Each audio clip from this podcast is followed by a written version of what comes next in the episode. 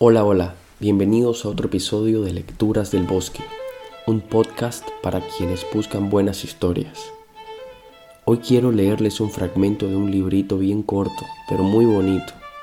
Se llama Un viejo que leía novelas de amor, de Luis Sepúlveda. Luis Sepúlveda fue un escritor, periodista y cineasta chileno. Desde joven fue militante político y luego activista ecologista y si bien no deseo entrar en detalles sobre su vida política, sí hace falta mencionar que estuvo preso durante la dictadura de Pinochet y luego fue exiliado. Este tipo de cosas te cambian la vida. En su exilio tuvo la oportunidad de viajar por muchos lugares y conocer el mundo. Vivió, por ejemplo, un tiempo en Alemania y basó en Hamburgo uno de los primeros libros que yo tengo memoria de haber leído solito, sin ayuda de mis padres. Historia de una gaviota y el gato que le enseñó a volar. Un lindísimo libro para niños con un mensaje ecologista.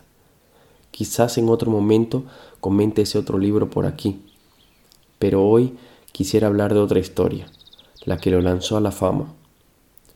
Un viejo que leía novelas de amor, una novelita muy corta, traducida a más de 60 idiomas y con más de 18 millones de copias vendidas.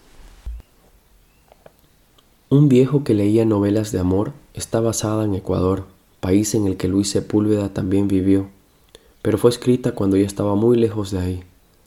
Esta novelita cuenta la historia de Antonio José Bolívar Proaño, un hombre originario de la sierra ecuatoriana que escapando de las malas lenguas de la vecindad de su pueblo, se adhiere junto a su esposa a un grupo de colonos que trata de poblar la selva amazónica impulsados por promesas de ayuda del Estado. Pero esa selva es otro mundo, en el que no existe nada de lo previamente conocido, donde la agricultura y muchos otros trabajos no son posibles. Es un mundo bajo la inexpugnable sombra de los árboles, un reino denso, húmedo, colmado de vida, que se rige en su propio tiempo y por sus propias reglas. Dolores Encarnación del Santísimo Sacramento Estupiñano Tábalo la esposa de nuestro protagonista, muere en su segundo año de estadía, al igual que la mayoría de los primeros colonos, víctima de los mosquitos y la malaria. Si hubiesen muerto todos, de enfermedad o de hambre, de no haber sido por la compasión de los Shuar, un grupo nativo y seminómada de la región. Los Shuar vivían en comunión con esa selva quizás desde mucho antes de que exista siquiera la palabra república o la idea de inventar un país en el centro del mundo y llamarlo Ecuador. Es así que Antonio José Bolívar Proaño, uno de los pocos sobrevivientes de ese primer grupo de colonos, comienza un viaje sin retorno, en el que se convierte en un hombre que nunca soñó ser.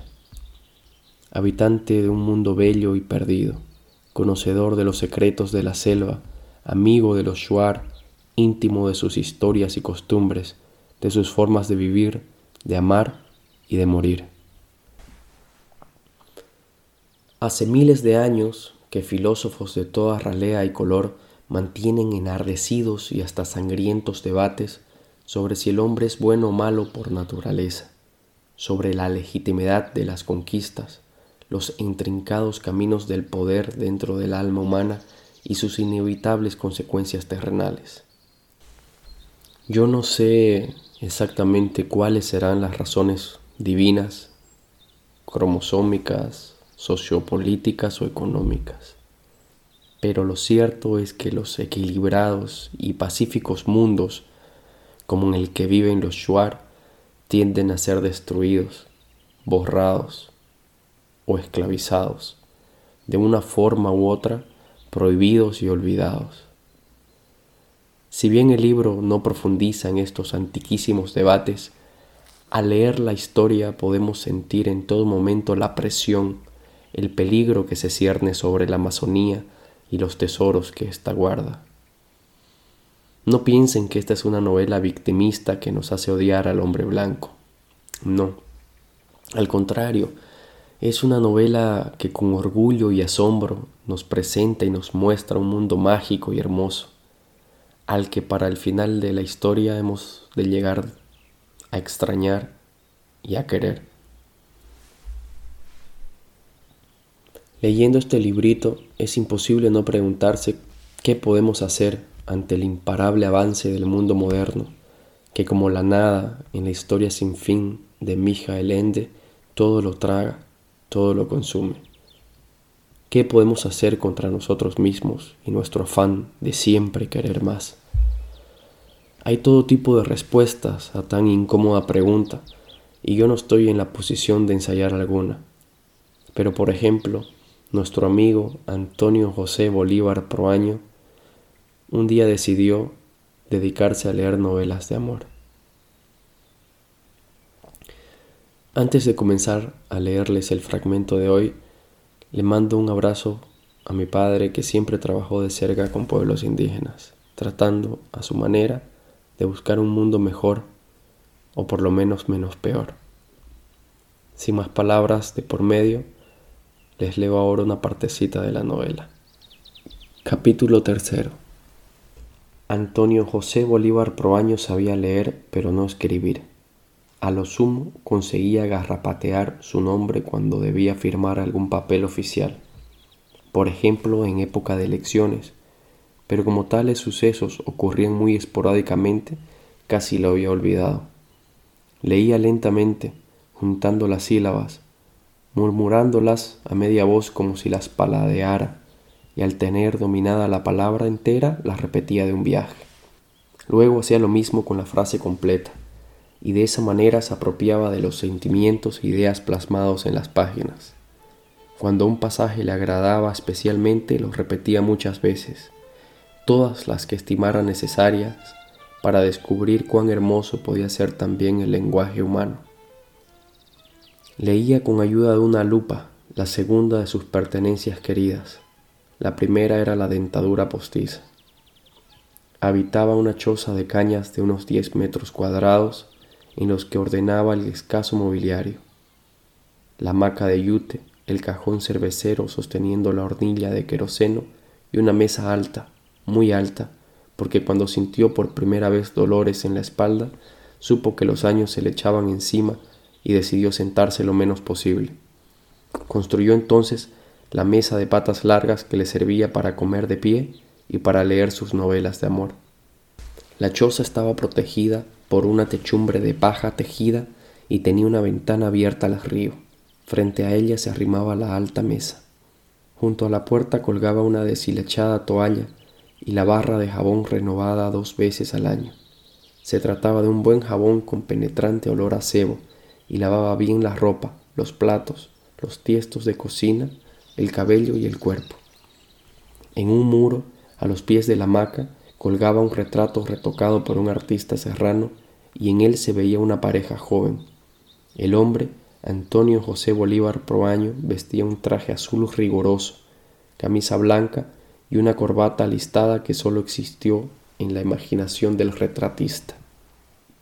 La mujer, Dolores Encarnación del Santísimo Sacramento Estupiñán Otávalo, vestía ropajes que sí existieron y continuaban existiendo en los rincones porfiados de la memoria, en los mismos donde se emboscaba el tábano de la soledad. Una mantilla de terciopelo azul confería dignidad a la cabeza sin ocultar del todo la brillante cabellera negra, partida al medio en un viaje vegetal hacia la espalda. De las orejas pendían zarcillos circulares dorados, y el cuello lo rodeaban varias vueltas de cuentas también doradas.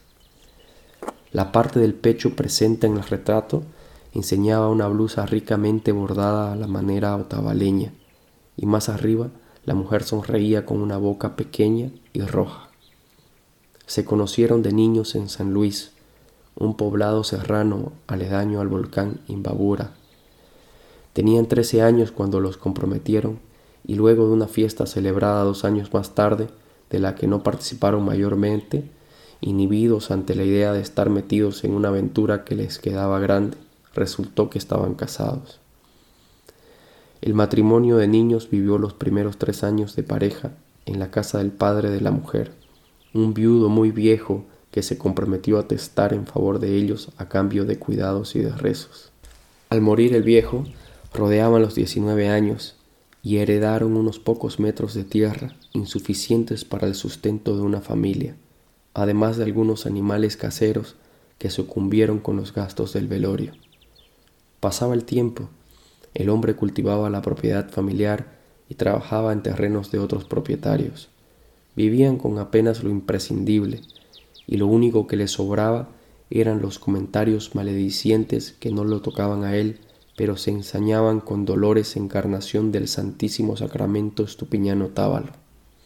La mujer no se embarazaba, cada mes recibía con odiosa puntualidad sus sangres, y tras cada periodo menstrual aumentaba el aislamiento. Nació yerma, decían algunas viejas. Yo le vi las primeras sangres. En ellas venían guarizapos muertos, aseguraba otra. Está muerta por dentro. ¿Para qué sirve una mujer así? comentaban. Antonio José Bolívar Proaño intentaba consolarla y viajaban de curandero en curandero probando toda clase de hierbas y ungüentos de la fertilidad. Todo era en vano. Mes a mes la mujer se escondía en un rincón de la casa para recibir el flujo de la deshonra. Decidieron abandonar la sierra cuando el hombre le propusieron una solución indignante. Puede que seas tú quien falla, tienes que dejarla sola en las fiestas de San Luis. Le proponían llevarla a los festejos de junio, obligarla a participar del baile y de la gran borrachera colectiva que ocurría apenas se marchara el cura. Entonces, todos continuarían bebiendo tirados en el piso de la iglesia hasta que el aguardiente de caña, el puro salido generoso de los trapiches, ocasionara una confusión de cuerpos al amparo de la oscuridad. Antonio José Bolívar Proaño se negó a la posibilidad de ser padre de un hijo de carnaval. Por otra parte, había escuchado acerca de un plan de colonización de la Amazonía. El gobierno prometía grandes extensiones de tierra y ayuda técnica a cambio de poblar territorios disputados al Perú. Tal vez un cambio de clima corregiría la normalidad padecida por uno de los dos. Poco antes de las festividades de San Luis, reunieron las escasas pertenencias, cerraron la casa y emprendieron el viaje. Llegar hasta el puerto fluvial de El Dorado les llevó dos semanas. Hicieron algunos tramos en bus, otros en camión, otros simplemente caminando, cruzando ciudades de costumbres extrañas como Zamora o Loja, donde los indígenas zaragurus insisten en vestir de negro, perpetuando el luto por la muerte de Atahualpa. Luego de otra semana de viaje, esta vez en canoa, con los miembros agorratados por la falta de movimiento, arribaron a un recodo del río. La única construcción era una enorme choza de calaminas que hacía de oficina, bodega de semillas y herramientas y vivienda de los recién llegados colonos. Eso era el idilio. Ahí tras un breve trámite, les entregaron un papel pomposamente sellado que los acreditaba como colonos. Les asignaron dos hectáreas de selva, un par de machetes, unas palas, unos costales de semillas devoradas por el gorgojo y la promesa de un apoyo técnico que no llegaría jamás. La pareja se dio a la tarea de construir precariamente una choza y enseguida se lanzaron a desbrozar el monte. Trabajando desde el alba hasta el atardecer arrancaban un árbol, unas lianas, unas plantas, y al amanecer del día siguiente las veían crecer de nuevo con vigor vengativo. Al llegar la primera estación de las lluvias, se les terminaron las provisiones y no sabían qué hacer. Algunos colonos tenían armas, viejas escopetas, pero los animales del monte eran rápidos y astutos.